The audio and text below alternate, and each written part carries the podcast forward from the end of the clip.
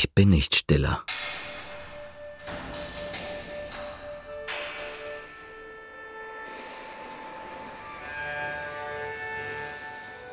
Stiller.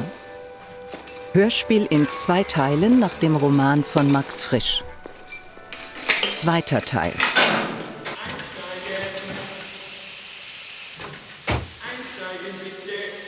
Seine kleine Geschichte mit dem fleischfarbenen Kleiderstoff in Genua, die mein Freund und Staatsanwalt gestern erzählt hat, will mir nicht aus dem Kopf.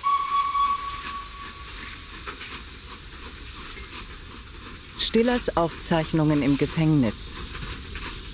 Viertes Heft. Ob wir uns scheiden lassen oder wie das nun alles wird, das weiß ich selbst noch nicht. Ich sehe ihn, nennen wir ihn Rolf, beispielsweise in seinem Nachtzug, den er blindlings bestiegen hatte, gleichgültig, wohin die Reise nun ging. Ich möchte jetzt nur, dass du mich in Ruhe lässt. Froh wie ein Flüchtling.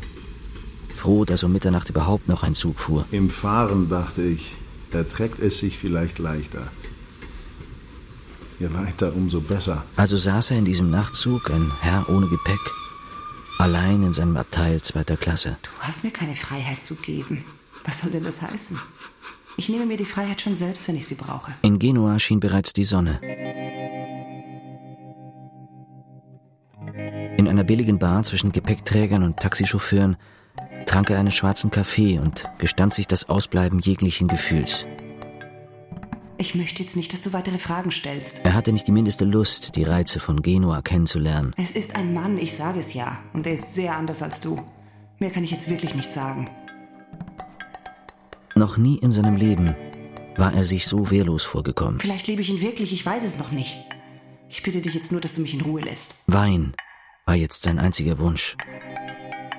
Viel Wein. Immer und immer wieder war es einfach da. Ihr Gesicht voll Glück mit einem anderen Mann. Es war kein böser Traum, sondern wirklicher als dieses Genua. Rolf, so sagt er selbst, hatte nie damit gerechnet, dass seine Ehe in die Brüche gehen könnte, wie so viele andere Ehen ringsum. Er sah keinen Grund dafür. Er liebte Sibylle und lebte damals in der Meinung, das Eheproblem auf seine eigene Art gelöst zu haben. Eine Ehe im klassischen Stil. Monogamie war es wohl schon lange nicht mehr. Aber das war nun einmal so. Und Sibylle hatte dafür das Kind, das ihr in den ersten Jahren vieles ersetzte. Hannes. Eine Maskenball-Liebelei gönnte er seiner lieben Gattin mit Großmut. Rolf erkundigte sich nicht einmal nach seinem Namen. Er hatte gerade andere Sorgen. Damals ging es darum, ob er Staatsanwalt werden wollte oder nicht. Der Maskenball Pierrot scheint es, beschäftigte ihn dann doch, wenn auch unausgesprochen, vielleicht sogar unbewusst. Plötzlich kam Rolf mit dem Entschluss, ein eigenes Haus zu bauen. Ein eigenes Haus war von jeher Sibyllens höchster Wunsch gewesen. Eine Woche später brachte er auch schon den jungen Architekten zum Schwarzen Café, einen gewissen Sturzenegger, der von konsequenter Modernität schwärmte, die offensichtlich sehr zerstreute Gattin nötigte, ganz präzise Wünsche anzumelden. Gemeinsames Schlafzimmer oder Einzelschlafzimmer zum Beispiel. Und alles war jetzt von größter Eile. Nein. Mitten in jener Besprechung kam ein Anruf. Ja. Sibylle nahm wie üblich ab, Nein. hängte unvermittelt den Hörer auf Ein Fehlanruf. und war sehr verlegen. Nun ja, dachte ich, der Maskenball Pierrot. Und die Besprechung über Skizzen ging weiter. Sibylle rettete sich in einer beflissenen Interessiertheit, wobei ihr alles recht war, so oder andersherum, als würde sie das geplante Haus ohnehin nie beziehen. Und als der Architekt gegangen war, summte sie durch alle Zimmer. Du bist wohl verliebt? Der junge Architekt gefällt dir? Meinst du? Gib es zu. Du tust mir weh. Ich gebe es zu, aber lass mich los. Die vier Tage in Genua. Das war wohl, so meint mein Staatsanwalt, die lächerlichste Strapaze seines Lebens. Nicht die nutzloseste. Er lernte kennen ein nie vermutetes Quantum von Sentimentalität, die er bisher an sich selbst nicht kannte. Er soff in sich hinein, bis er das Restaurante wegen Weinen verlassen musste. Dann seine Primitivität. Er gaffte jedem einigermaßen sauberen Weiberrock nach und rettete sich über Stunden nur mit dem Gedanken an die billigste Revanche. Vor allem aber seine Unfähigkeit, eine Frau zu lieben, wenn er nicht ihr Götze war.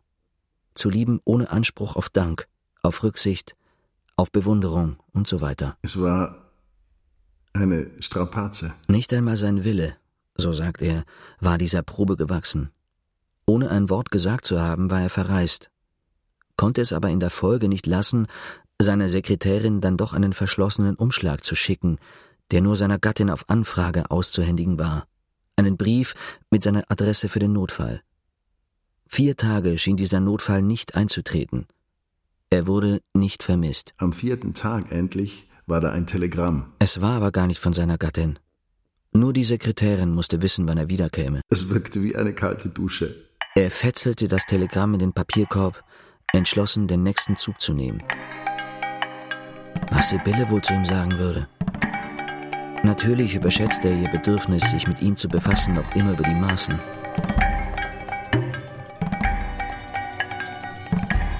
Nach Chiasso saß er im Waggonrestaurant, Blick immerfort zum Fenster hinaus. Mit der blühenden Fantasie des Selbstmitleids sah Rolf mehr als je auf einer Reise Gefilde der Vergangenheit, wobei ihm kein Ereignis ohne Sibylle, kein Glück ohne Sibylle, keine sinnvolle Stunde ohne Sibylle einfiel. Etwas plötzlich war Sibylle der einzige Sinn und Inhalt seines Lebens geworden. Und dieser Sinn war übergegangen an einen anderen Herrn, umgebucht auf einen Maskenball Pierrot. Am besten würde es sein, sich vor Sibylle überhaupt nichts anmerken zu lassen. Meine Haltung sollte sie vernichten. Haltung ohne Entrüstung, ohne Anklage und ohne Klage. Aber Haltung, bis dieses Erzweib auf die Knie geht. Das war beschlossen. Und der heimatliche See bereits in Sicht. Was aber, wenn Sibylle gar nicht mehr bei Rolf wohnte, sondern bei dem anderen? Wenn Rolf allein in der Wohnung blieb, allein mit seiner Haltung.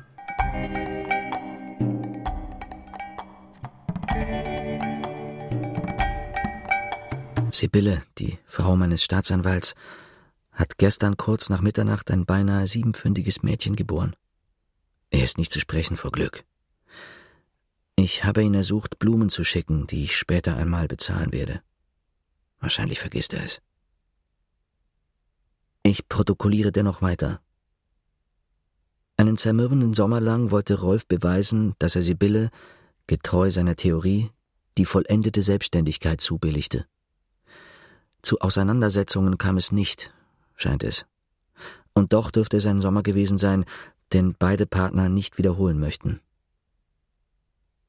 Wie alle Männer der Tat, wenn sie einen heiklen Teil ihres Innenlebens nicht erledigen können, stürzte Rolf sich nicht in Grübelei über sich selbst, sondern in nützliche und sachliche Arbeit. Die Kollegen hielten ihn damals wohl für einen wilden Streber. Und dann kam der Umzug ins neue Haus. Und Sibylle hatte die Stirne ausgerechnet, in jener Woche zu einer Freundin nach St. Gallen auf Besuch zu gehen. In jener Woche kam ein sehr absonderlicher Anruf aus Paris. Ein offenbar erregter Herr, der sich als Stiller vorstellte, redete verworrenes Zeug und tat, als müsste ich wissen, wo meine Gattin sich befände. Hatten sich die beiden in Paris verfehlt? Er verwarf den Gedanken, dass man ihn mit diesem Anruf auf die listigste Weise irreführen wollte. Aber der Gedanke, einmal in seinem Hirn, ließ ihn nicht los. War es möglich, dass er Sibylle, die Mutter seines Sohnes und darüber hinaus der nächste Mensch, den Rolf sich nur denken konnte, eines Tages hasste? Ich hatte Angst, sie wiederzusehen. Und jenes Wiedersehen war denn auch sehr unglücklich, scheint es. Eines Morgens im Büro, es war November, meldete man ihm, seine Gattin möchte ihn sprechen. Stellen Sie durch. Nein, nicht am Telefon. Sie säße im Vorzimmer. Ich lasse bitten. Rolf ging ihr entgegen mit der stummen Frage, was ist los? Ach, das ist also dein Büro? Rolf fragte nicht, wie war es in St. Gallen? Auch nicht, wie war es in Paris? Es war an Sibylle, fand er, zu reden, nicht an ihm. Rolf hinter seinem breiten Schreibtisch, Sibylle gegenüber in dem Fauteuil wie eine Klientin. Wollte sie die Scheidung? Ein Herr Stiller hat angerufen, offenbar dein Liebhaber. Bei diesem Wort zuckte sie zusammen. Es tat ihm leid, dieses Wort, und zugleich empörte es ihn, dass er nun auch noch um Entschuldigung bitten sollte. Ich nehme an, ihr habt euch in Paris dann doch getroffen. Der Anruf kam am Mittwoch. Darauf erhob sich Sibylle, langsam und wortlos, ging zum Fenster. Rolf sah an ihren Schultern, dass sie weinte. Ich gehe schon. Sie duldete nicht seine Hand auf ihrer Schulter, Wohin? nicht einmal seinen Blick. Nach Pontresina. Wie du willst. Hast du etwas dagegen? Tue, was du für richtig hältst. Anfang Dezember, als sie sonnengebräunt zurückkehrte, schlug er die Scheidung vor. Sie überließ es ihm, die nötigen Schritte zu unternehmen. Wenige Tage vor Weihnachten fuhr Sibylle mit Hannes, der damals noch nicht zur Schule ging, tatsächlich nach Le Havre, um sich für Amerika einzuschiffen.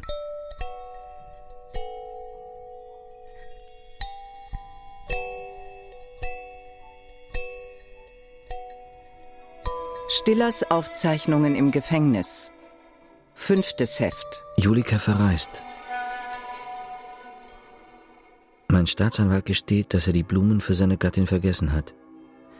Dafür macht er den Vorschlag, ich solle doch seine Gattin einmal in der Klinik besuchen und meine Blumen aus seinem Geld persönlich bringen. Es würde seine Gattin, meint er, ungemein freuen. Mein Lieber, wie geht es dir? Herr Sturzenegger war hier. Danke. Ich hatte geschlafen. Wer sind Sie? Und als ich einigermaßen erwachte, saß er bereits auf meiner Pritsche. Du kennst mich nicht mehr. Willi Sturzenegger. Ah ja, erinnere mich. Endlich. Mein Staatsanwalt hat von Ihnen erzählt. Das also ist Sturzenegger, Freund von Stiller. Ehedem junger Architekt, der von konsequenter Modernität schwärmte. Heute ein Mann von Karriere. Ein Mann der fidelen Resignation. Und du, Ein Mann, der mit beiden Beinen auf der Erde steht. was machst du denn, mein Guter, dass sie dich in dieses subventionierte Apartment stecken? Im Ernst, wenn ich dir irgendwie helfen kann. Eine volle Stunde spielen wir Sturzenegger und Stiller. Und das Unheimliche, es geht vortrefflich, reibungslos. Du bist um die halbe Welt gestrolcht, höre ich. Wie fühlst du dich wieder bei uns? Wir haben gebaut, mein Lieber. Hast du schon etwas gesehen? Ja, etwas. Und? Was sagst du dazu? Ich staune. Herr Sturzenegger, der Architekt, will es natürlich genauer wissen, worüber ich staune. Und da er natürlich ein Lob erwartet, sage ich dann auch alles, was ich mit gutem Gewissen loben kann. Wie sauber Sie hierzulande bauen. Wie sicher. Wie schmuck, wie gediegen, wie seriös, wie makellos, wie gewissenhaft. Wie geschmackvoll, wie gepflegt, wie gründlich, wie ernsthaft und so weiter. Alles wie für die Ewigkeit. Qualität, ja, das ist das Wort. Ich staune über die Qualität. Sturzenegger will eine Begründung, warum ich, obzwar ich überall Qualität sehe, nicht begeistert bin. Nun ist es immer heikel, ein fremdes Volk zu deuten. Und wenn man dann noch ihr Gefangener ist. Sie selber, höre ich von Sturzenegger, nennen es Mäßigung, was mir auf die Nerven geht. Überhaupt haben sie allerlei Wörter, um sich damit abzufinden, dass ihnen jede Größe fehlt. Ob es gut ist, dass sie sich damit abfinden, weiß ich nicht. Verzicht auf das Wagnis, einmal zur Gewöhnung geworden, bedeutet im geistigen Bezirk ja immer den Tod.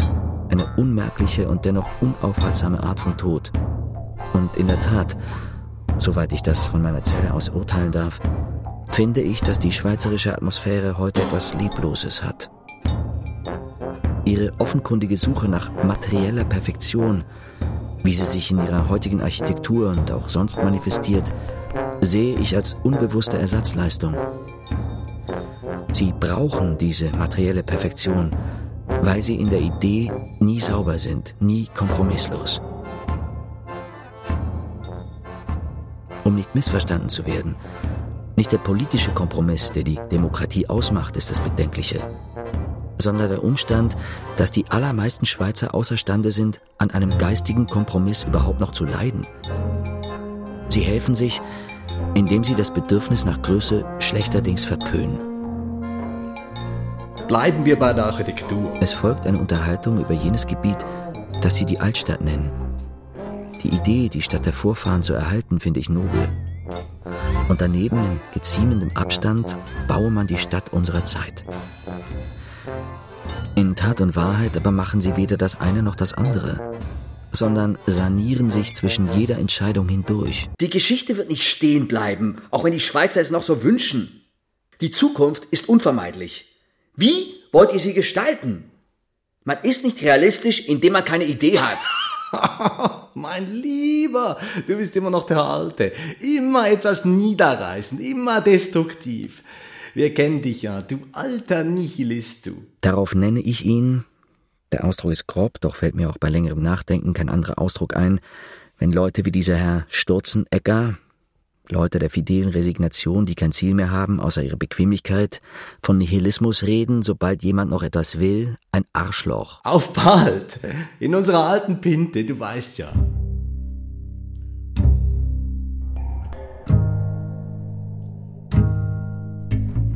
Heute in der Klinik.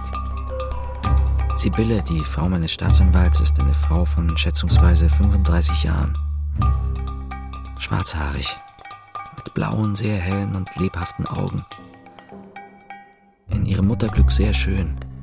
Jugend und Reife in einer Person. Frauen in diesem Zustand haben etwas wie eine Gloriole, die den Mann, den Fremden, eher verlegen macht. Stiller. Ihr Gesicht ist braun und wenn sie lacht, sieht man einen Mund voll beneidenswerter Zähne. Einen sehr kraftvollen Mund. Was machst denn du für Geschichten? Sie entfernte ihre dunkle Sonnenbrille und ich sah ihren hellen, auf eine liebevolle Weise gelassenen Blick. Du bist sehr schweigsam geworden. Auch wenn sie nun eben ein Kind von ihrem Gatten geboren hatte, war es doch eine verwirrende Vorstellung, von dieser Frau geliebt worden zu sein. Wie geht es Julika? Sie fragte ziemlich viel. Warum bist du wieder zurückgekehrt? Stillers Aufzeichnungen im Gefängnis. Sechstes Heft. Das Atelier des verschollenen Stiller, wie Frau Sibylle, die Gattin meines Staatsanwaltes, es schildert, muss ein großer, lichter Raum gewesen sein. Ein Dachboden irgendwo in dieser Altstadt. Ein Raum, der durch den Mangel an Möbeln, selbst an nützlichen, wo Sibylle etwa Hut und Tasche hätte ablegen können, wohl noch größer wirkte, als er war. Ich komme nur für einen Sprung.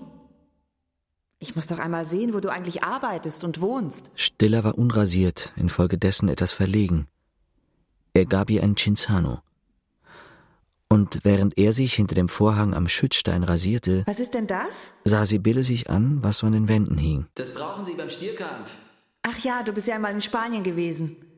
Sturzenegger erzählte uns so eine tolle Geschichte von dir. Man hatte sich auf einem sogenannten Künstlermaskenball kennengelernt. Du mit einem russischen Gewehr. Damals namenlos, infolgedessen frei von allerlei Hemmungen. Sturzenegger ist ein Idiot. Überall hausiert er mit dieser blöden Geschichte. Man hatte Zärtlichkeiten ausgetauscht. Ist sie denn nicht wahr? Und das war kaum drei Wochen her.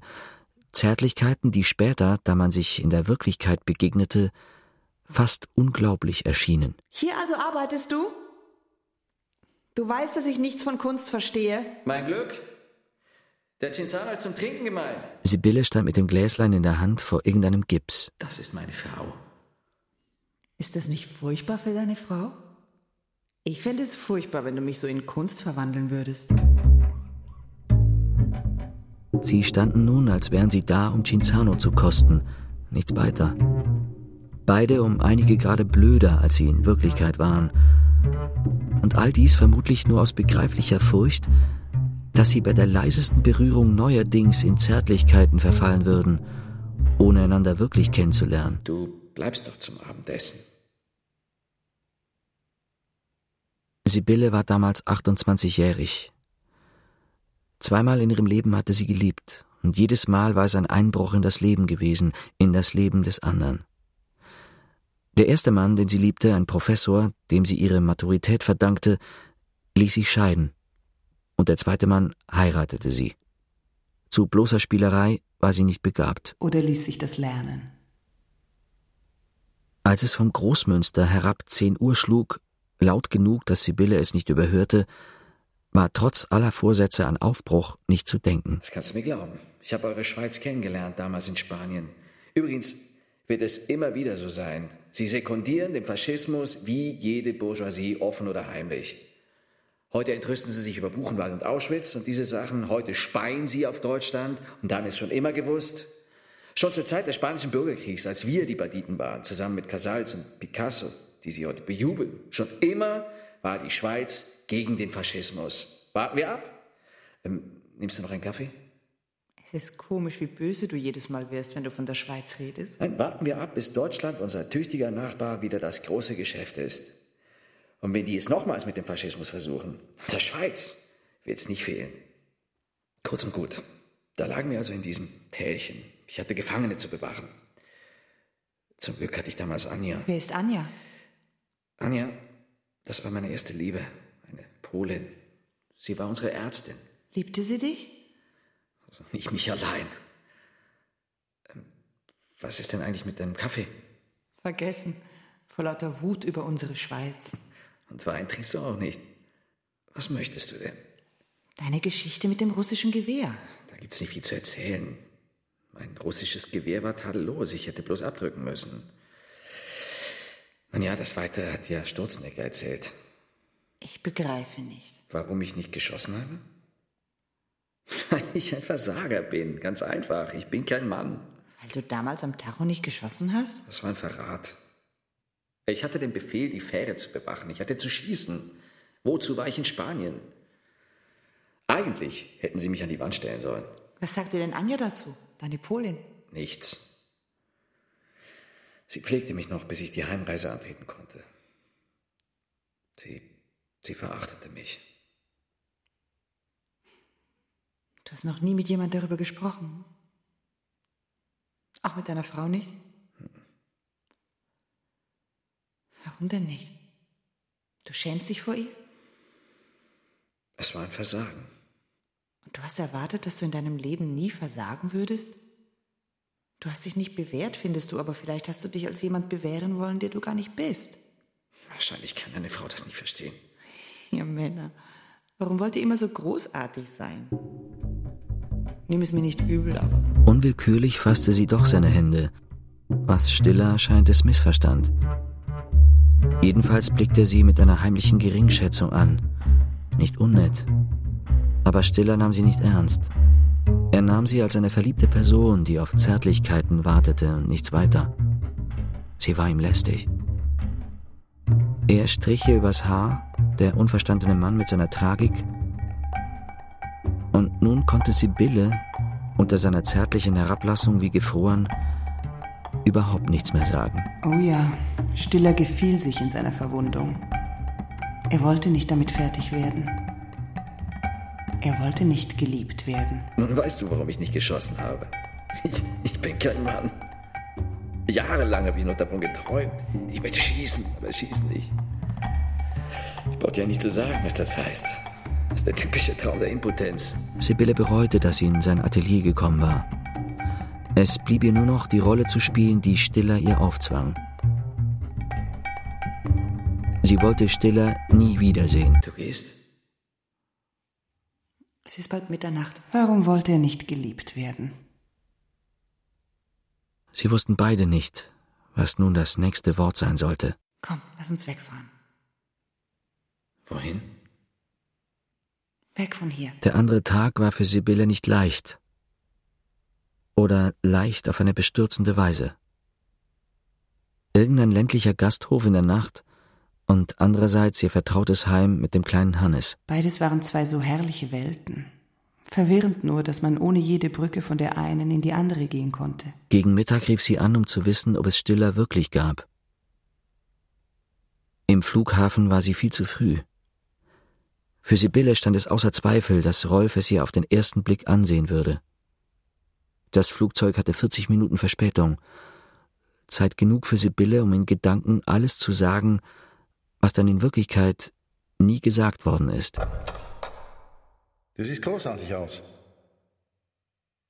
Es geht mir auch sehr gut. Ahnte er wirklich nichts?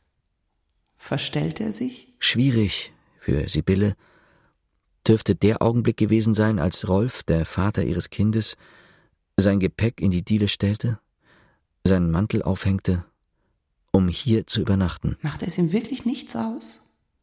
Oder war er blöd? Ganz unsäglich blöd oder größenwahnsinnig in der Meinung, kein anderer Mann könnte gegen ihn antreten. Oder was sollte das alles heißen? Und dabei Rolf hatte irgendwie sogar recht, spielt es gar keine Rolle. Es nahm ihm nichts weg. Aber wissen musste er es. Jede weitere Stunde, jede Viertelstunde, die verschwiegen wurde, vergiftete alles Gewesene zwischen Rolf und ihr. Und sie schämte sich vor Stiller, der jetzt so ferne war, fürchtete, dass sie in dem immer näher kommenden Augenblick, da sie es Rolf sagen würde, die vergangene Nacht verkleinern könnte bis zum Verrat. Ich sah es schon. Verrat an Stiller und an sich selbst. Rolf würde den Arm um mich legen, eine Art von Verständnis und Nachsicht haben, die alles begräbt und mein kleines, etwas dummes Intermezzo gar nicht ernst nehmen. Und ich, die Verräterin, würde ihn hassen um meines eigenen Verrates willen. War es dann nicht wieder ehrlicher, alles zu verheimlichen? Wohl mit einigem Recht fand Rolf es überflüssig, dass Sibylle jetzt noch die monatliche Abrechnung des Milchmanns und des Metzgers überprüfte, fand es eine Unartigkeit gegenüber einem Mann, der von London kommt und zeigte sich verstimmt. Ja, es hatte schon den Anschein, als würde der Abend in ehelicher Verstimmung alltäglicher Art vorübergehen. Also glimpflich. Was ist denn? Aus ihrer Unartigkeit schloss er, dass Sibylle ihn wieder einmal verdächtigte. Auch Rolf hatte es satt. Rolf fand es so kleinlich, so spießig. Noch einmal. Rolf hielt seinen Vortrag, jedoch mit deutlichem Unterton, dass es das letzte Mal sein würde. Nein? Und ließ sich nicht unterbrechen. Sibylle musste nun wirklich einmal zu einer großzügigeren Auffassung der Ehe kommen, musste Vertrauen haben, musste begreifen, dass Rolf sie liebte, selbst wenn er zuweilen eine andere Frau auf Reisen traf. Übrigens war es dieses Mal gar nicht der Fall gewesen. Aber es ging ihm wie allen Männern insbesondere ums Grundsätzliche, und da, wie gesagt, hoffte er, Sibylle dann doch zu einem reiferen Begriff von Ehe führen zu können. Zur Einsicht, dass ein gewisses Maß von Freiheit auch in einer Ehe vonnöten ist. Er verbat sich Anwandlungen von Eifersucht. Sibylle wollte ihm versichern, dass sie ihn begriff wie noch nie, kein bisschen Eifersucht empfände. Aber es wäre die Wahrheit und zugleich der bare Hohn gewesen. Es war grässlich. Es begann Komödie zu werden. Sibylle, als sie ihm einen herzlichen Kuss auf die Stirne gab, fühlte sich in einer Weise überlegen, die sie beschämte. Ihr Glück war kein Traum. Bloß aus Takt sang sie nicht. Aber auch so scheint es, hörte man es durch alle Wände, ihr stummes Glück. Und der Gatte, wiewohl er alles Nötige wieder einmal ausgesprochen hatte, fand keine Ruhe. Die verriegelte Tür bestürzte ihn. Er bestand darauf, nochmals in ihr Zimmer kommen zu dürfen. Was ist geschehen? Du weißt es schon. Du bist bei einem Mann gewesen. Ja, Rolf nahm es mit einer bemerkenswerten Gefasstheit. Er verreiste sogar für einige Tage, wofür ich ihm von Herzen dankbar war.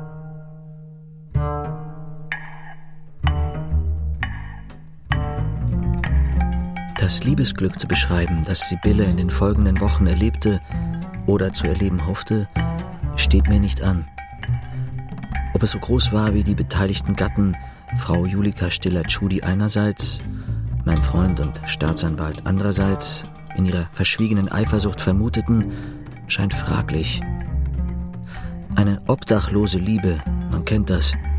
Eine Liebe ohne Wohnung im Alltag. Man weiß ja, früher oder später ist es eine verzweifelte Sache. Umarmungen im hohen Korn oder im nächtlichen Wald. Eine Zeit lang ist es romantisch, dann lächerlich. Eine Erniedrigung, eine Unmöglichkeit, die auch mit allem Aufwand gemeinsamen Humors nicht mehr zu retten ist. Denn schließlich waren sie ja keine Gymnasiasten mehr. Im August fuhr Stiller nach Davos, um mit der kranken Julika in aller Offenheit zu reden. Wenn du Donnerstagabend noch frei bist, da wäre dieses Orgelkonzert in Frau Münster. Ich bin nicht frei. Ich verstehe dich nicht. Du weißt genau, dass ich jemand liebe, dass ich ihn fast täglich treffe und du fragst nicht einmal, wie er heißt. Das ist doch eine Farce. Wie heißt er denn?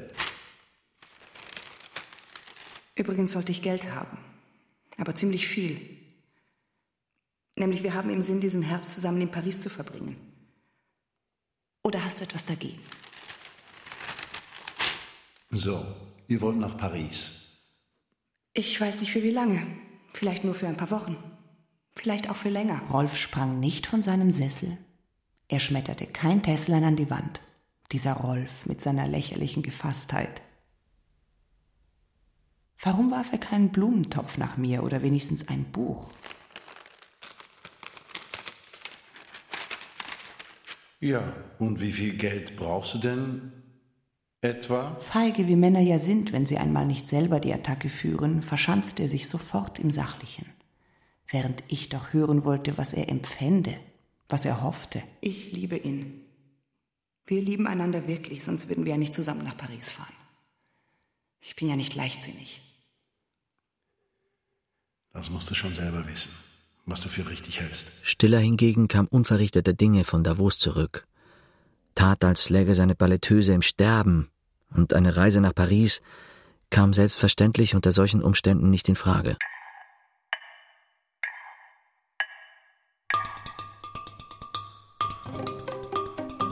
In den ganz und gar unbitteren Erinnerungen dieser Frau, ich sehe sie natürlich die ganze Zeit, während ich hier schreibe, in ihrem blauen Rohrsessel, wie neulich in der Klinik, in ihrem zitronengelben Morgenrock zum schwarzen Haar. Gibt es einen Punkt, der den verschollenen Stiller nicht wenig verblüffen möchte? Die Tatsache nämlich, dass Sibylle in jenem Herbst, ohne Stiller jemals davon unterrichtet zu haben, ein Kind von ihm erwartet hat. Nun wäre es sechs Jahre alt. Mach dich bereit. Ich protokolliere. Wir fahren nach Paris. Ist das dein Ernst? Warum nicht? Wann? Morgen, heute, wann du willst. Ich komme sofort zu dir. Aber das ging nicht ohne weiteres. Denn am Vormittag hatte Stille einen Konservator im Atelier. Am Nachmittag musste ich mit Hannes in den Zirkus gehen. Wie ist das nun? Wir müssen die Möbelwagen bestellen. Wann passt es dir?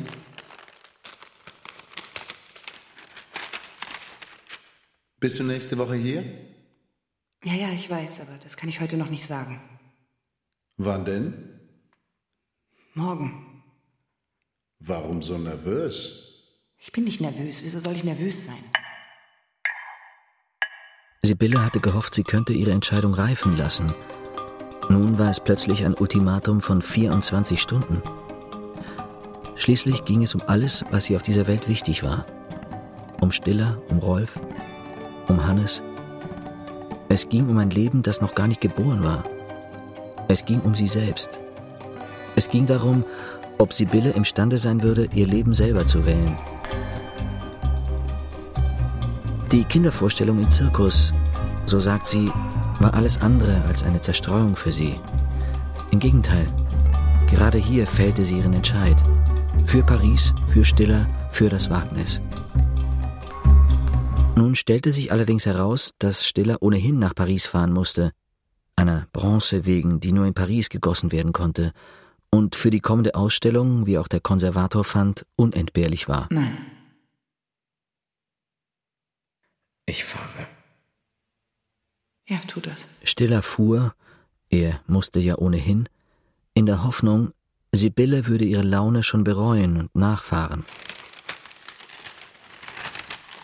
Ich fahre nicht nach Paris. Am anderen Tag beim Schwarzen Café gab Rolf sich Mühe, auch in der Freude seine bemerkenswerte Gefasstheit nicht zu verlieren. Aber ich fahre für eine Woche zu meiner Freundin nach St. Gallen.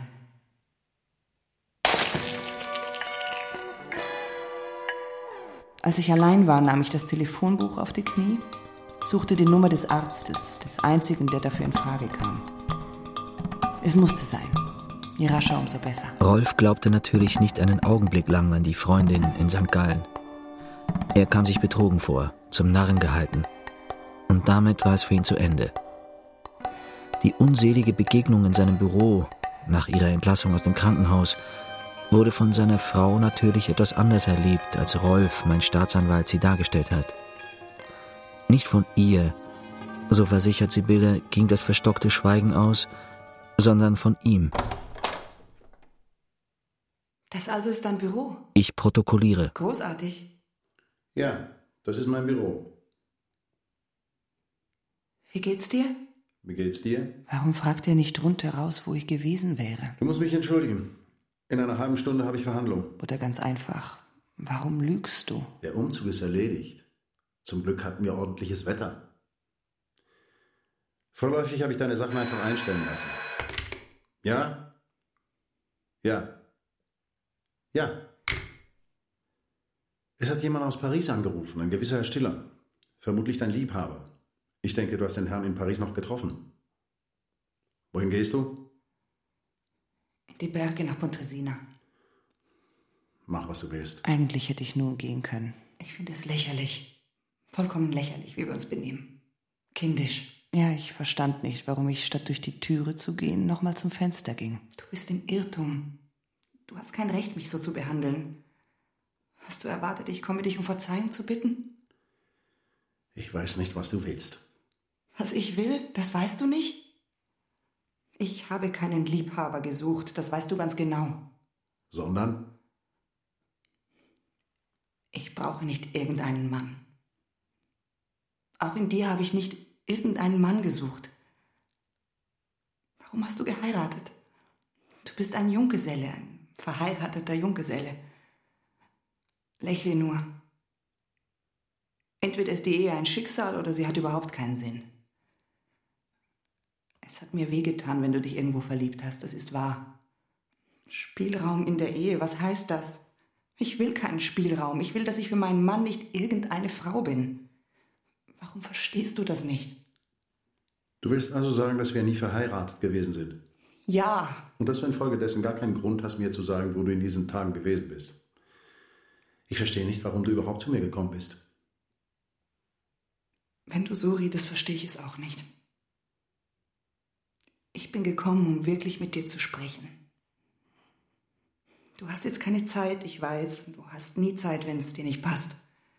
Und dann komme ich wirklich immer im dümmsten Augenblick. Was wolltest du mit mir sprechen? Erinnerst du dich an meinen britischen Offizier in Kairo? Du hast ihn nie ernst genommen, ich weiß. Er hatte mancherlei, was du nicht hast und was ich vermisse, aber es wäre mir damals nie in den Sinn gekommen, mit einem anderen Mann weiterzureisen. Warum eigentlich? Ich weiß nicht, woher ich meine Vorstellungen von der Ehe habe, aber ich habe sie. Noch heute.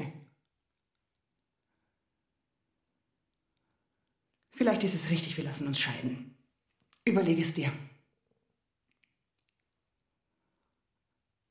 Ich weiß, es gefällt dir, gefasst zu sein. Ob ich nach Paris oder nach Pontresina fahren will, immer bist du gefasst. Und das hältst du für deine Großmut.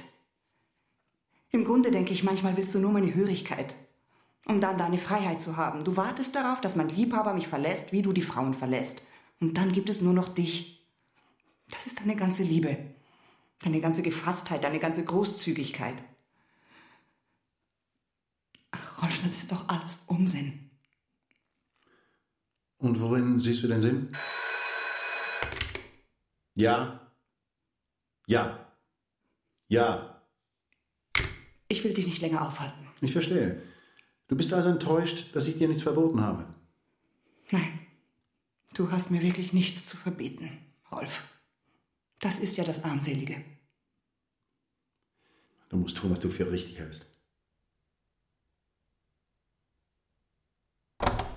Das Ende scheint hässlich gewesen zu sein. Und ihr Abschied von Stiller ging leider, so sagt Sibylle, nicht ohne schwere Demütigungen, nicht ohne Erniedrigung auch ihrer selbst. Ich protokolliere. Es war einfach ein solcher Schock für mich. Jetzt plötzlich passte es dir. Jetzt, wo du ohnehin nach Paris fahren musstest. Jetzt hattest du einen bequemen Vorwand. Jetzt sollte ich kommen. Jetzt war unser Paris auf einmal möglich. In diesem Augenblick kam ich mir wie deine Mätresse vor. Stiller schwieg. Und ob er begriff, was in ihr zerbrochen war, blieb ungewiss. Was brütete er? Wo kommst du denn her? Stiller kam von Davos. Getrennt? Was heißt das? Du kannst sie doch nicht einfach. Er hatte inzwischen im Sanatorium mit seiner kranken Frau gesprochen. Sein Bericht war kurz und trocken. Und Julika? Was meint denn Julika dazu? Warum bist du so erstaunt? Stiller, das hättest du nicht tun sollen. Dazu haben wir kein Recht. Ich selber bin schuld, ich weiß. Das ist doch Wahnsinn, Stiller. Das ist doch Mord. Am anderen Morgen verabschiedeten sie sich auf dem kleinen Bahnhof von Pontresina. Seither hatte Sibylle den verschollenen Stiller nicht mehr gesehen. Sie ging ins Hotel, packte und reiste noch am selben Tag. Es war unmöglich, nun einfach zu Rolf zurückzukehren, fand sie.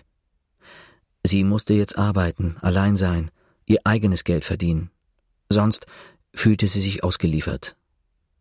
Der Weg von der Frau zur Dirne erwies sich als erstaunlich kurz. In Zürich empfing Rolf sie mit der Eröffnung, dass er zur Scheidung bereit wäre. Sibylle überließ es ihm, die passenden Schritte einzuleiten und bat darum, den kleinen Hannes mitnehmen zu dürfen. Rolf erbat sich eine Bedenkzeit von 24 Stunden. Dann, zu ihrer Verwunderung, willigte er ein.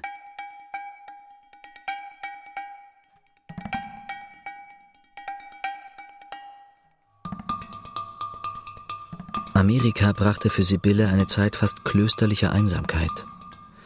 Sie blieb in New York. Zum ersten Mal stand Sibylle, Tochter aus reichem Haus, in dieser Welt wie andere Leute, nämlich einsam und für sich selbst verantwortlich. Abhängig von ihren Fähigkeiten, abhängig von Laune und Anstand eines Arbeitgebers. Es war merkwürdig. Ich empfand es als Freiheit. Ich empfand es als Würde. Sie begann, wie man so sagt, ein neues Leben. Immer seltener dachte sie an eine Rückkehr in die Schweiz. Wo bist du denn? Hier in La Guardia, eben gelandet. Wie kann ich dich treffen? Das Leben in Amerika, so sagt sie, gefiel ihr sehr, ohne dass es sie begeisterte. Sie genoss die Fremde. Wie geht's dir? Danke. Bist du geschäftlich in New York? Ich meine, beruflich? Nein, ich komme um deinetwegen. Unseretwegen. Ich bin gekommen, um dich zu fragen. Ich meine, entweder scheiden wir uns oder wir leben zusammen. Aber endgültig. Sibylle zeigte ihm die Bezirke, deren Namen er kannte. Brooklyn hinter einem Gehänge von Brücken, Staten Island, Harlem. Rolf kam nicht aus dem Staunen heraus. Die spiegelnden Fähren auf dem Hudson, die Girlanden der Brücken, die Sterne über einer Sintflut von Neonlimonade, von Kitsch, der ins Grandiose übergeht. Man muss es gesehen haben, um es sich vorstellen zu können. Gesehen haben als ein Verwirrter, ein Betörter, ein Erschrockener, ein Seliger, ein Ungläubiger, ein Hingerissener, ein Fremder auf Erden. Das Verwirrendste aber für Rolf war natürlich Sibylle, seine Frau, die hier zu Hause war. Sie tranken ihre Martini und blickten einander gelegentlich an, lächelten fast etwas spöttisch, als sie merkten, dass ein Atlantik zwischen ihnen eigentlich nicht nötig war. Rolf getraute sich kaum, ihren nahen Arm zu fassen, seine Zärtlichkeit blieb in den Augen. Auch Sibylle fühlte, dass die Welt keinen Menschen hatte, der ihr näher stehen könnte als dieser Rolf, ihr Mann. Sie leugnete es nicht. Immerhin erbat sie sich eine Bedenkzeit von 24 Stunden.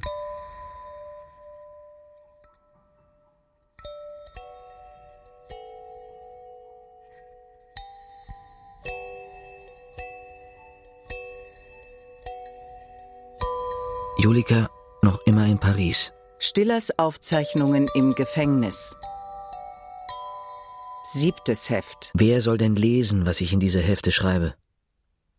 Und doch glaube ich, gibt es kein Schreiben ohne die Vorstellung, dass jemand es lese, und wäre dieser jemand nur der Schreiber selbst. Zuweilen habe ich das Gefühl, man gehe aus dem Geschriebenen hervor wie eine Schlange aus ihrer Haut. Man kann sich nicht niederschreiben, man kann sich nur häuten. Aber wen soll diese tote Haut noch interessieren? Wir haben die Sprache, um stumm zu werden. Wer schweigt, ist nicht stumm. Wer schweigt, hat nicht einmal eine Ahnung, wer er nicht ist.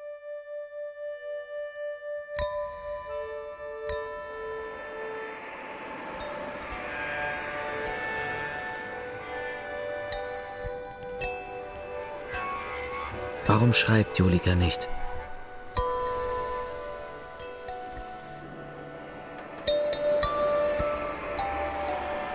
Es ist ja nicht wahr.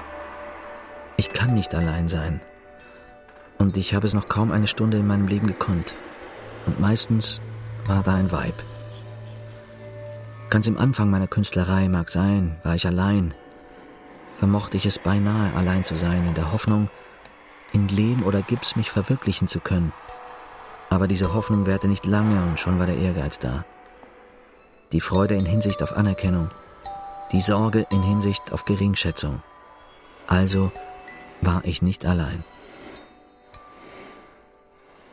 Warum war ich gezwungen, mich mit dieser Balletteuse zu langweilen, derart, dass ich dieses Meertier auch noch heiraten musste? Nicht einmal in der Ehe konnte ich allein sein. Bin ich es denn jetzt? Es mag sein, ich verliebe mich sehr leicht. Aber wenn ich so in meiner Zelle hocke und an die Frau Julika Stiller-Tschudi denke, so ist es doch mehr als Verliebtheit. Ich will jetzt nicht hochfahrend sein und behaupten, ich liebe sie. Aber das darf ich sagen. Ich möchte sie lieben. Warum soll es nicht möglich sein? Sie wird in diesen nächsten Tagen zurückkommen. Ich werde gestehen, dass alles nicht wahr ist. Ich bin nicht fähig, allein zu sein. Ich habe es versucht, jedoch vergeblich. Und offen heraus, dass ich sie vermisst habe. Und dann werde ich sie fragen, ob sie glaube, dass sie mich lieben könnte. Ich müsste, wenn Frau Julika Stiller-Tschudi nicht mit einem blanken Nein antwortet, etwa folgendermaßen reden. Du bist nämlich meine einzige Hoffnung, Julika. Und das ist das Schreckliche. Hör mich an. Wir brauchen gar nicht von Jean-Louis Dmitritsch zu sprechen. Vielleicht liebt er dich viel mehr, als ich es je vermag. Dmitritsch ist ein sensibler Mensch. Ich glaube es aufs Wort. Ein treuer Halbrusse und etwas invalid. Du bist nämlich auch nicht weitergekommen, liebe Julika. Du hältst dir immer wieder einen Invaliden. Und es ist ja auch nicht denkbar, dass wir weiterkommen. Du nicht und ich nicht. Das ist nämlich die Wahl, die uns noch bleibt. Entweder wir machen uns am anderen kaputt, oder es gelingt uns, einander zu lieben. Sibylle lässt Sie grüßen. Sie wollen mich irrsinnig machen, bloß um mich einbürgern zu können. Danke. Es war ein bitterer Tag. Ich protokolliere. Wie geht es? Erstens der Vormittag. Danke. Gegen 10 Uhr werde ich zum Staatsanwalt gerufen. Sie ist glücklich, wieder zu Hause zu sein. Wenn es Ihnen recht ist, Stiller, lassen Sie uns zusammen zu Mittag essen. Ich schlage Ihnen vor, wir fahren ein wenig aufs Land. Zweitens das Mittagessen. Wenn Sie es mir erlauben, möchte ich Ihnen einen Rat geben. Ersparen Sie es uns, dass wir Sie am nächsten Freitag öffentlich dazu verurteilen müssen, Sie selbst zu sein. Und ersparen Sie es doch vor allem sich selbst. Ein gerichtliches Urteil wird es Ihnen nur schwerer machen, fortan den Namen des Verschollenen zu tragen. Und dass Sie zumindest als äußere Person niemand anders als der Verschollene sind. Darüber brauchen wir ja im Ernst nicht mehr zu reden. Ich kann nicht zugeben, was nicht wahr ist. Drittens der Nachmittag. Etwa ein Viertel nach zwei Uhr, verspätet also, da in der Altstadt kaum ein Parkplatz zu finden ist, kommen wir vor das Haus. Wir sind die Ersten. Die Schlüssel habe ich. Ich denke, wir gehen schon hinauf. Hoffentlich kommen die anderen Herrschaften auch bald. Mein Freund tut mir leid. Hat doch dieses Atelier, wie ich wohl weiß, einmal in seinem eigenen Leben eine gewisse Wichtigkeit bekommen. Eine unverhältnismäßige. Er weiß es heute sehr wohl. Ja. Machen Sie doch ein Fenster auf, Knobel. Das ist ja eine grässliche Luft. Wozu die Besichtigung einer Stätte, die seine Frau und er innerlich längst überwunden haben? Ich sehe es doch seinen Lippen an. Es kostet ihn mehr, als er wohl dachte. Und unnötigerweise. Wo bleiben die denn so lange? Hier geht's auf die Zinne. Es gibt auch Prüfungen durchaus falscher Art wie diese. Das morsche Gestell eines Lehnsessels, worin seine Frau möglicherweise nie gesessen hat, genügt auf einmal, um Jahre ihrer bezeugten Liebe wieder in Frage zu stellen. Was hat dieses Zeug mit seiner lebendigen Sibylle zu tun, mit seiner Beziehung zu ihr? Man kann eine Eifersucht überwinden, sie von innen heraus und angesichts des Partners überwinden, wie er es ja geleistet hat. Aber es ist Unsinn zu meinen, man müsse auch die einzelnen Scherben ohne Wimpernzucken fressen können. Wir verlassen die Zinne und wie wir ins Atelier treten, stehen sie bereits da. Julika und mein Verteidiger, der ihr eben den neuen Pariser Mantel abnimmt. Julika ist entzückender als je. Wir begrüßen uns sofort mit Kuss. Auch dass Julika ihr herrliches Haar wieder etwas blonder trägt, unauffälliger, wie es sich für Zürich gehört, entgeht mir nicht. Bestärkt mich in meiner Zuversicht, dass sie sich wohl von Paris und Monsieur Dmitritsch endgültig verabschiedet hat. Nun? Julika scheint erwartet zu haben, mein Geständnis liege bereits vor. Und als der Staatsanwalt verneint, setzt Julika sich auf die verstaubte Couch wie von einer schlimmen Depesche getroffen. Mein Verteidiger weiß nicht, wen er anstarren soll.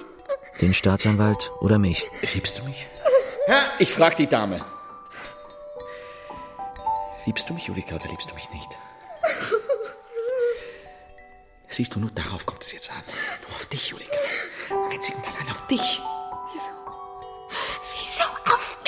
Noch immer mit der warmen Ruhe der Zuversicht versuche ich Julika zu erklären, warum sie, so sie mich wirklich liebt, kein Geständnis von mir braucht, dass ich ihr verschollener Gatte sei. Wie lange wollen Sie diese unglückliche Frau denn noch quälen? Mir erscheint es so einfach, so klar. Dass Frau Julika Sie liebt, Gott im Himmel, das ist doch klar. Und überhaupt, haben Sie denn gar kein Gefühl für diese Frau? Warum verrätst du mich?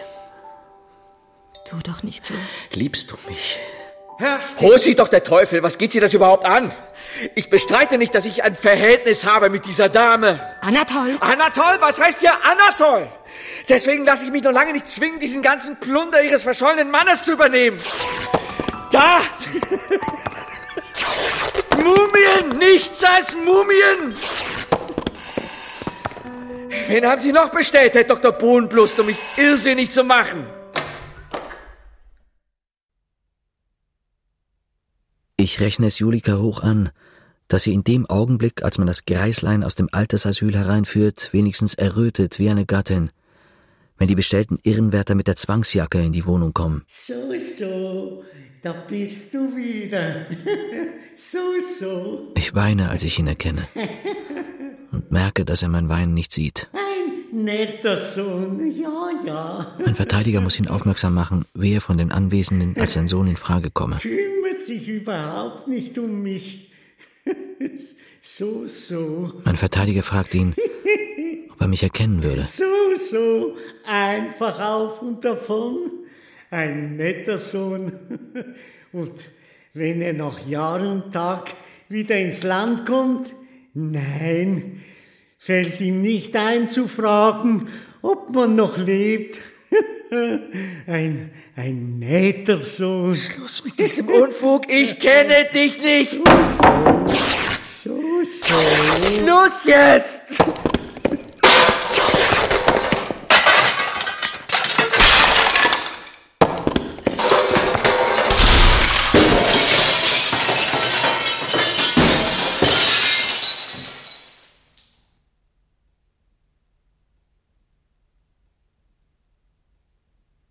Und jetzt? Jetzt, ich sehe es im vollen Bewusstsein meiner Ohnmacht, wäre der Augenblick da, alles zu sagen, die Wahrheit zu sagen.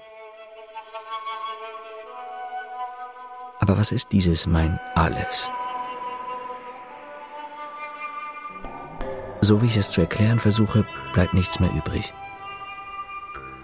Was ich sagen kann, vor etwa zwei Jahren versuchte ich mir das Leben zu nehmen. Das Misslingen hatte rein technische Ursachen.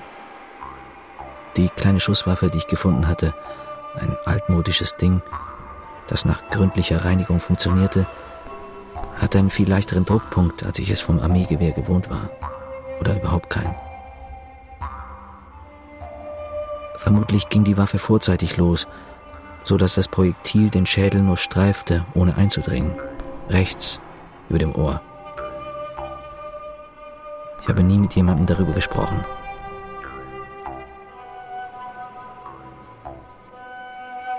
Vor mir selbst habe ich mich jener Handlung nie geschämt. Ich hatte ein Leben, das nie eines gewesen war, von mir geworfen. Mag die Art, wie ich es gemacht habe, lächerlich sein. Es blieb mir die Erinnerung an eine ungeheure Freiheit. Alles hing von mir ab. Ich durfte mich entscheiden, ob ich noch einmal leben wollte. Jetzt aber so, dass ein wirklicher Tod zustande kommt. Alles hing nur von mir ab. Näher bin ich dem Wesen der Gnade nie gekommen.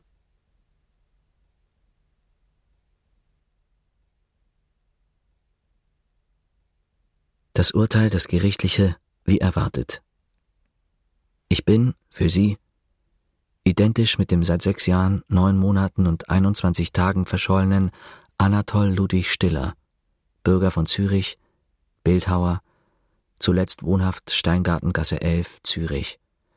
Verheiratet mit Frau Julika Stiller-Tschudi, derzeit wohnhaft in Paris, und verurteilt zu einer Reihe von Bußen, betreffend die Ohrfeige gegenüber einem eidgenössischen Zollbeamten, Versäumnis der Abmeldepflicht, ferner Schulden betreffend Staatssteuer, Militärsteuer, Alters- und Hinterbliebenenversicherung.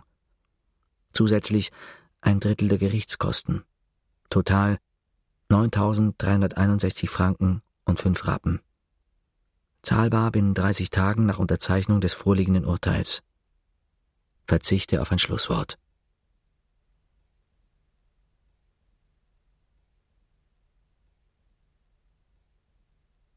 Nachwort des Staatsanwaltes.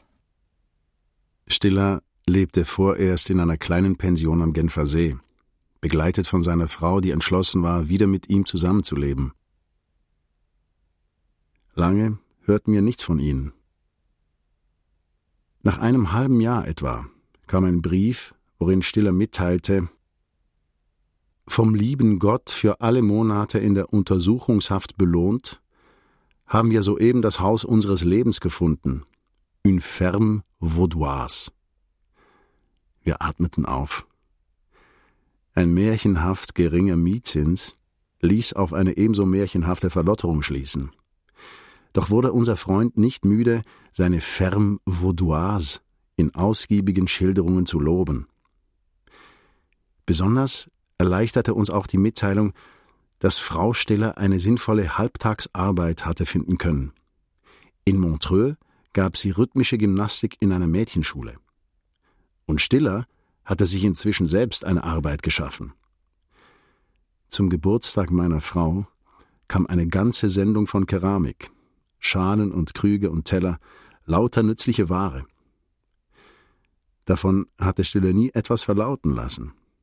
Jetzt schrieb er zu seiner Sendung Hier in Glion müsst ihr wissen, falls ihr jemals kommt, bin ich jetzt ein Keramiker von Geburt an. Ich groß verdiene jetzt. Gerade Amerikaner, die etwas von Töpferei verstehen, sind nicht selten verblüfft, in diesem Lande fast die gleichen Ornamente zu finden, wie ich sie in dem Indianischen Museum von Santa Fe auch gesehen habe. Seine Lust an Eulenspiegelei hat Stiller nie verlassen.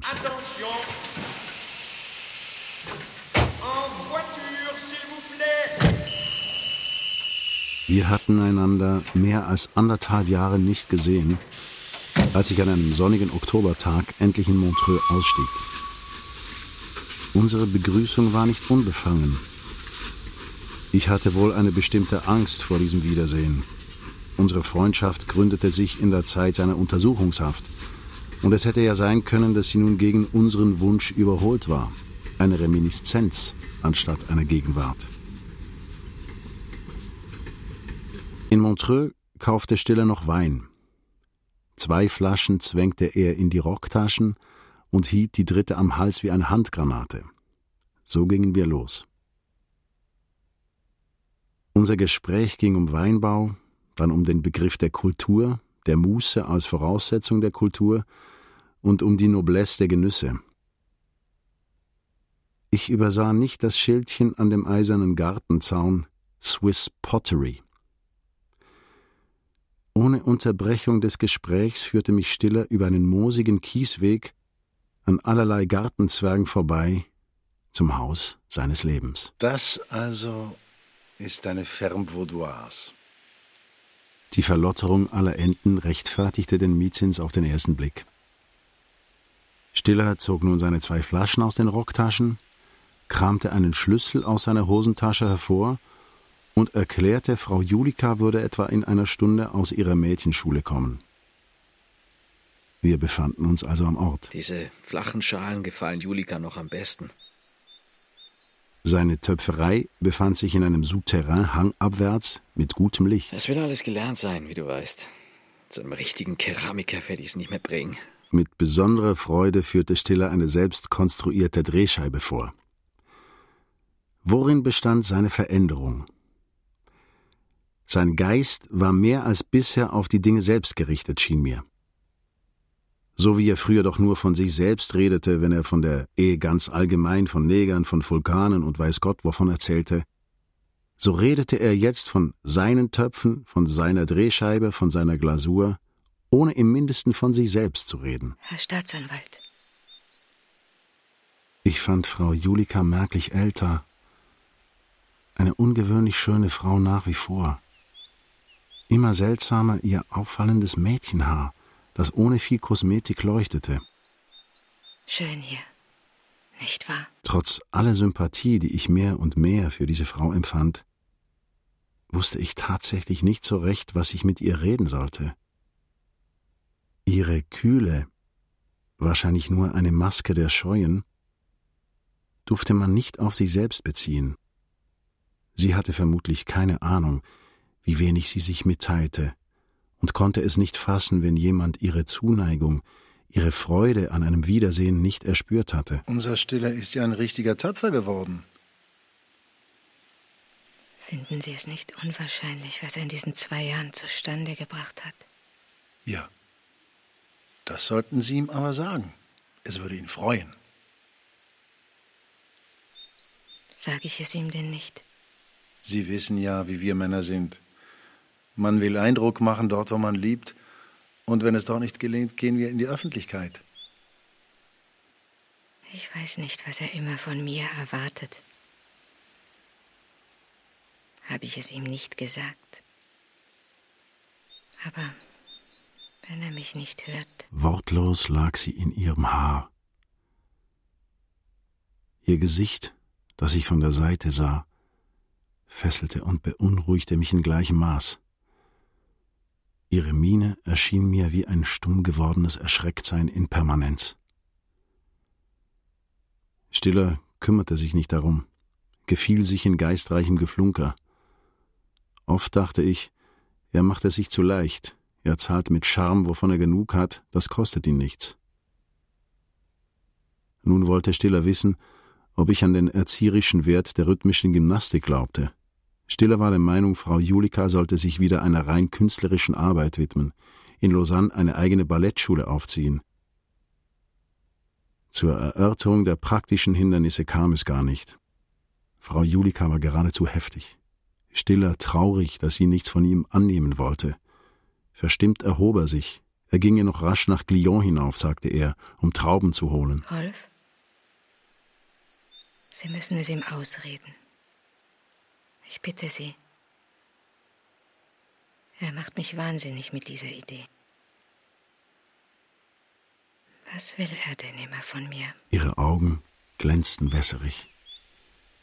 Ihre schlanken, blassen Hände klammerten sich an die beiden Sessellehnen, wie man es beim Zahnarzt tut, um nicht zu zittern. Es geht nicht. Glauben Sie es mir. Es geht nicht. Ihr ganzes Gehabe, ich gestehe es, schien mir exaltiert. Er kann's ja nicht wissen. Was kann er nicht wissen? Ich bin beim Arzt gewesen. Die ganze linke Lunge. Ich möchte nicht, dass er es jetzt schon weiß. Es muss sein. So bald wie möglich. Sobald ich keine Angst mehr habe. Sie lag nun wieder in ihrem mädchenhaften Haar. Ich glaube, nie einen einsameren Menschen gesehen zu haben als diese Frau. Zwischen ihrer Not und der Welt schien eine Wand zu sein, undurchdringlich. Nicht Haltung allein, eher etwas wie die Gewissheit, nicht gehört zu werden. Eine alte und hoffnungslose, ebenso vorwurfsfreie wie unheilbare Erfahrung, dass der Partner doch nur sich selbst hört. Nun warten auch Sie, dass ich Ihnen etwas sage. Ich habe nichts zu sagen. Wie soll ich mich denn ändern? Ich bin doch so, wie ich bin. Warum will Stiller mich immer ändern? Will er das? Ich weiß. Vielleicht meint er es gut. Er ist überzeugt davon, dass er mich liebt. Und Sie? Sie lieben ihn auch? Ich begreife ihn immer weniger. Ich werde dieses Gesicht, das schon keines mehr war, nie vergessen.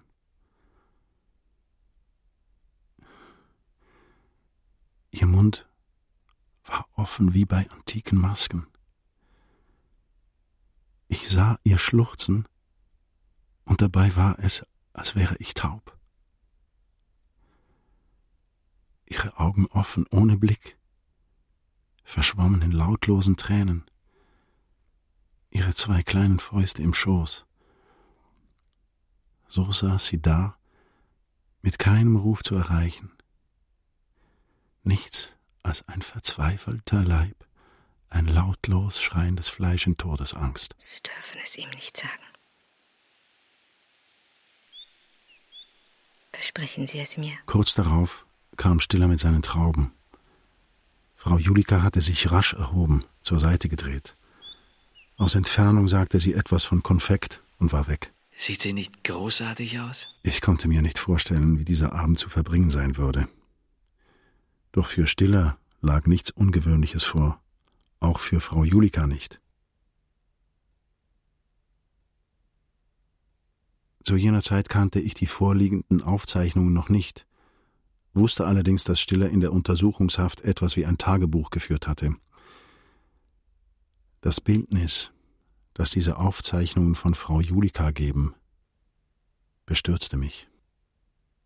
Es verrät mehr über den Bildner, dünkt mich, als über die Person, die von diesem Bildnis vergewaltigt wurde.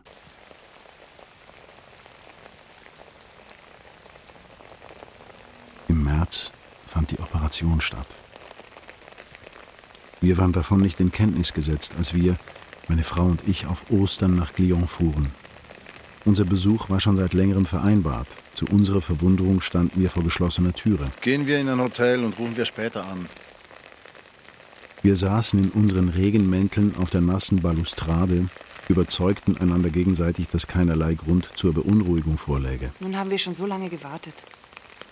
Stiller kam ohne Mantel und Hut, entschuldigte sich, keinen Zettel an die Türe gesteckt zu haben.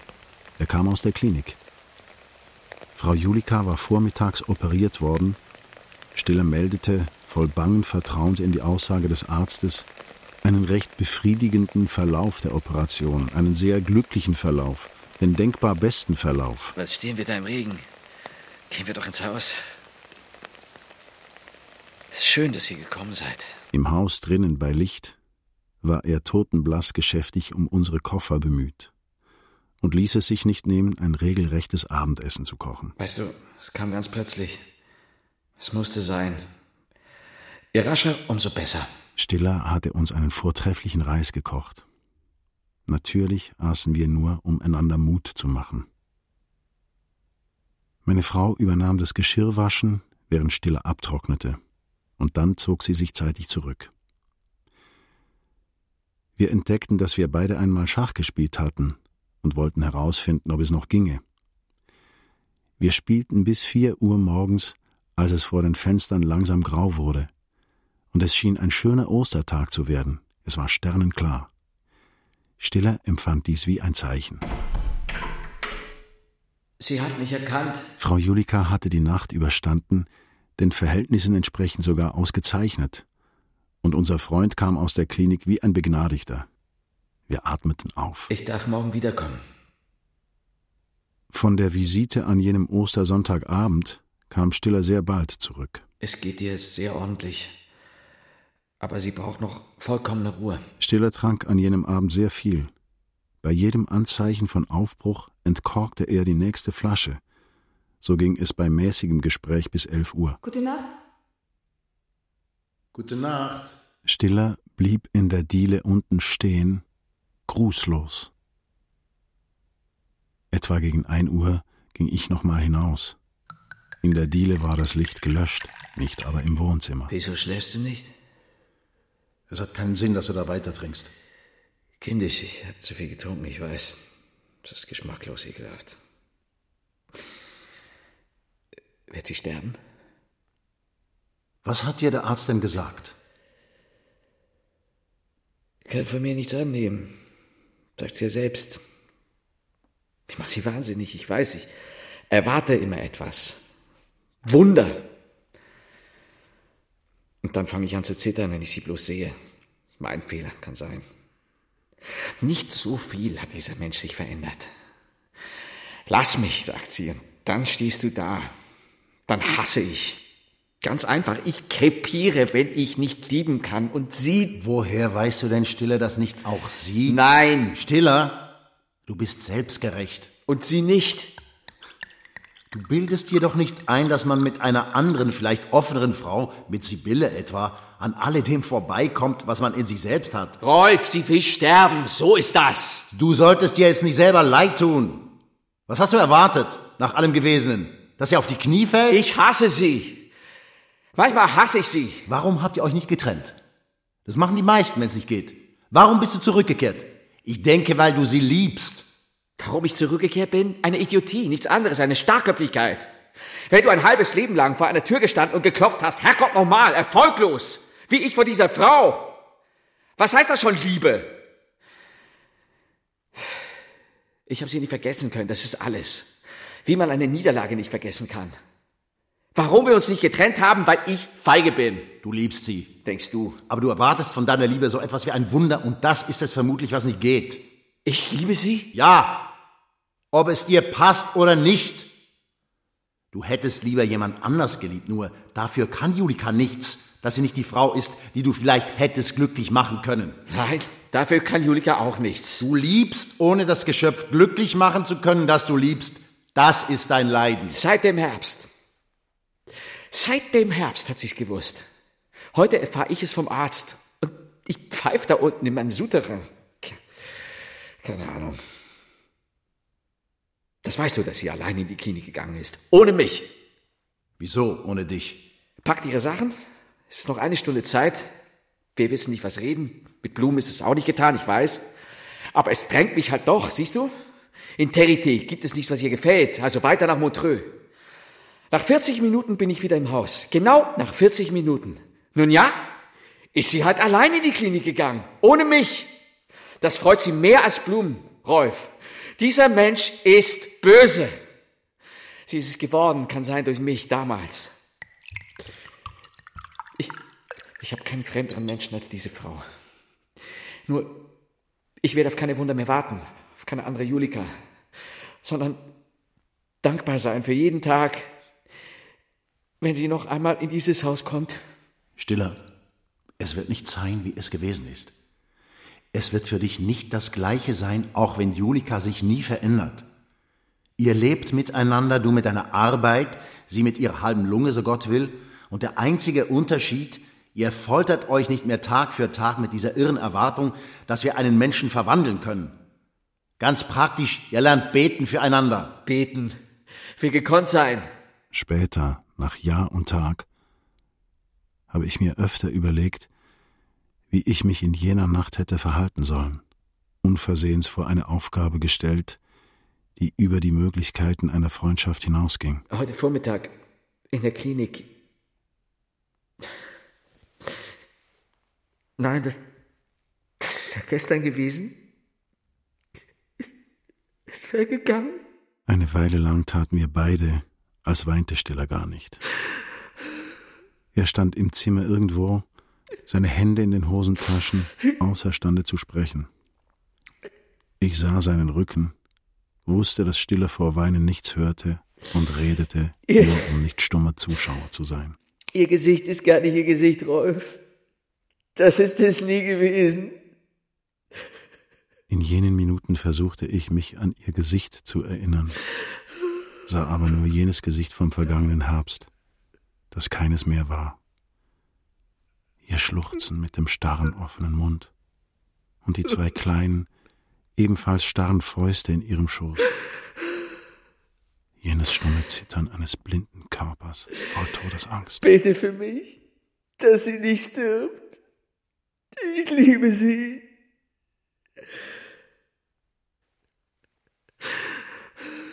Am anderen Morgen, Ostermontag, kamen wir gegen neun Uhr hinunter, meine Frau und ich. Unser Frühstück stand bereits auf dem Tisch am offenen Fenster, Kaffee unter der Haube, zwei Gedecke mit allem Zubehör. Natürlich vermuteten wir Stille bereits in der Klinik.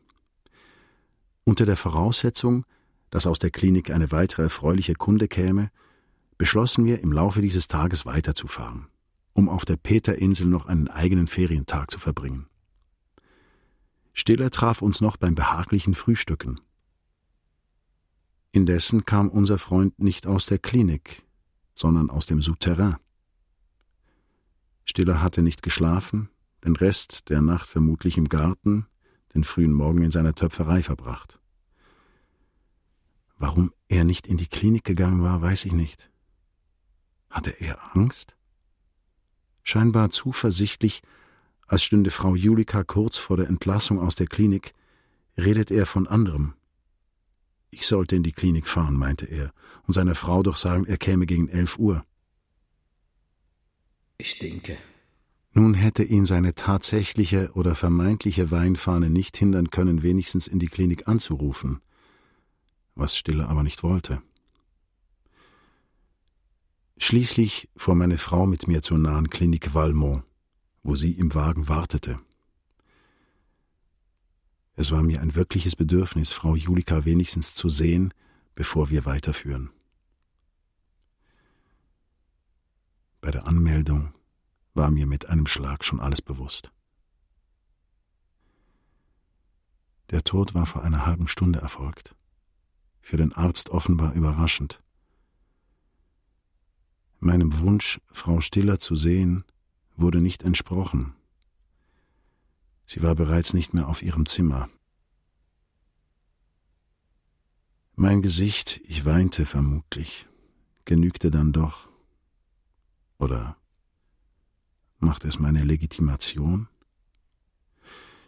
Jedenfalls wurde die Oberschwester geheißen, mich zu der Toten zu führen.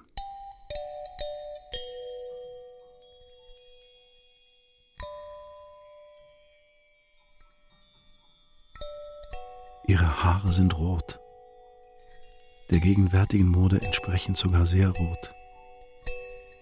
Jedoch nicht wie Hagebuttenkonfitüre, eher wie trockenes Menningpulver.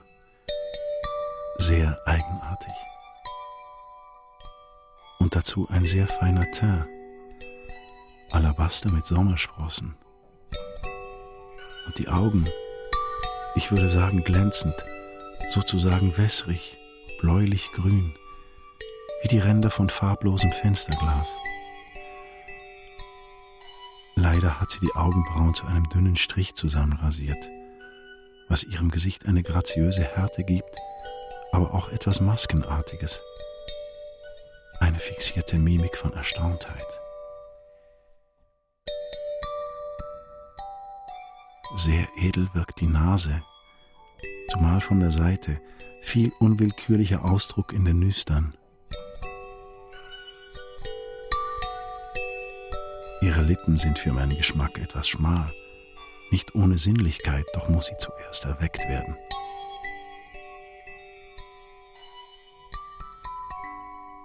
Ihre offenen Haare sind köstlich, duftig, seidenleicht. Ihre Schneidezähne sind vortrefflich, nicht ohne Plomben, sonst aber von einem schönen Perlmutterglanz. Betrachtete sie wie einen Gegenstand plötzlich ganz nüchtern. Ein Weib. Ein Fremdes. Irgendein Weib.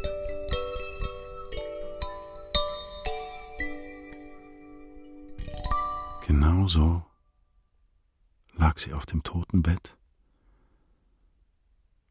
Und ich hatte plötzlich das ungeheure Gefühl, Stille hätte sie von allem Anfang an nur als Tote gesehen.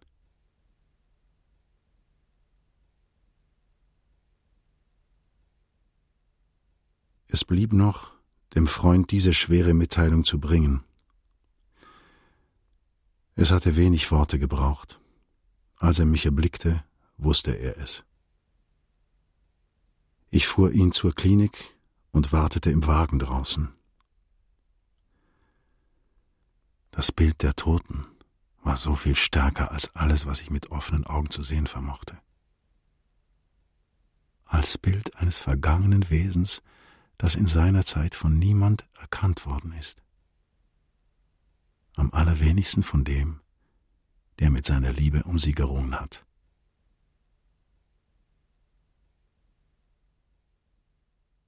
Sie ist schön. Ich blieb nach der Abreise meiner Frau noch einige Tage in Guillon, um ihm allerlei abzunehmen. Im Übrigen hatte ich nicht das Gefühl, dass Stille mich brauchte. Das Medizinische interessierte ihn nicht, und sonst gab es kaum etwas zu sagen. Es war alles entschieden. Am Abend nach dem kleinen Begräbnis auf einem fremden Friedhof, als ich ihn verlassen musste, arbeitete Stille in seinem Souterrain, versuchte es zumindest. Er führte mich an jenes eiserne Türlein mit dem komischen Schild, geistesabwesend, so dass ich ihm zwei oder dreimal die Hand gab. Wir sahen einander dann und wann. Seine nächtlichen Anrufe blieben aus, und seine Briefe waren karg. Stiller blieb in Glion und lebte allein.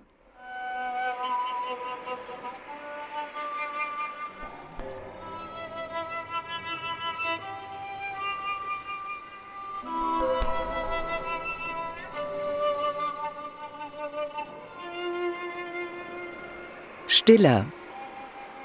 Hörspiel in zwei Teilen nach dem Roman von Max Frisch.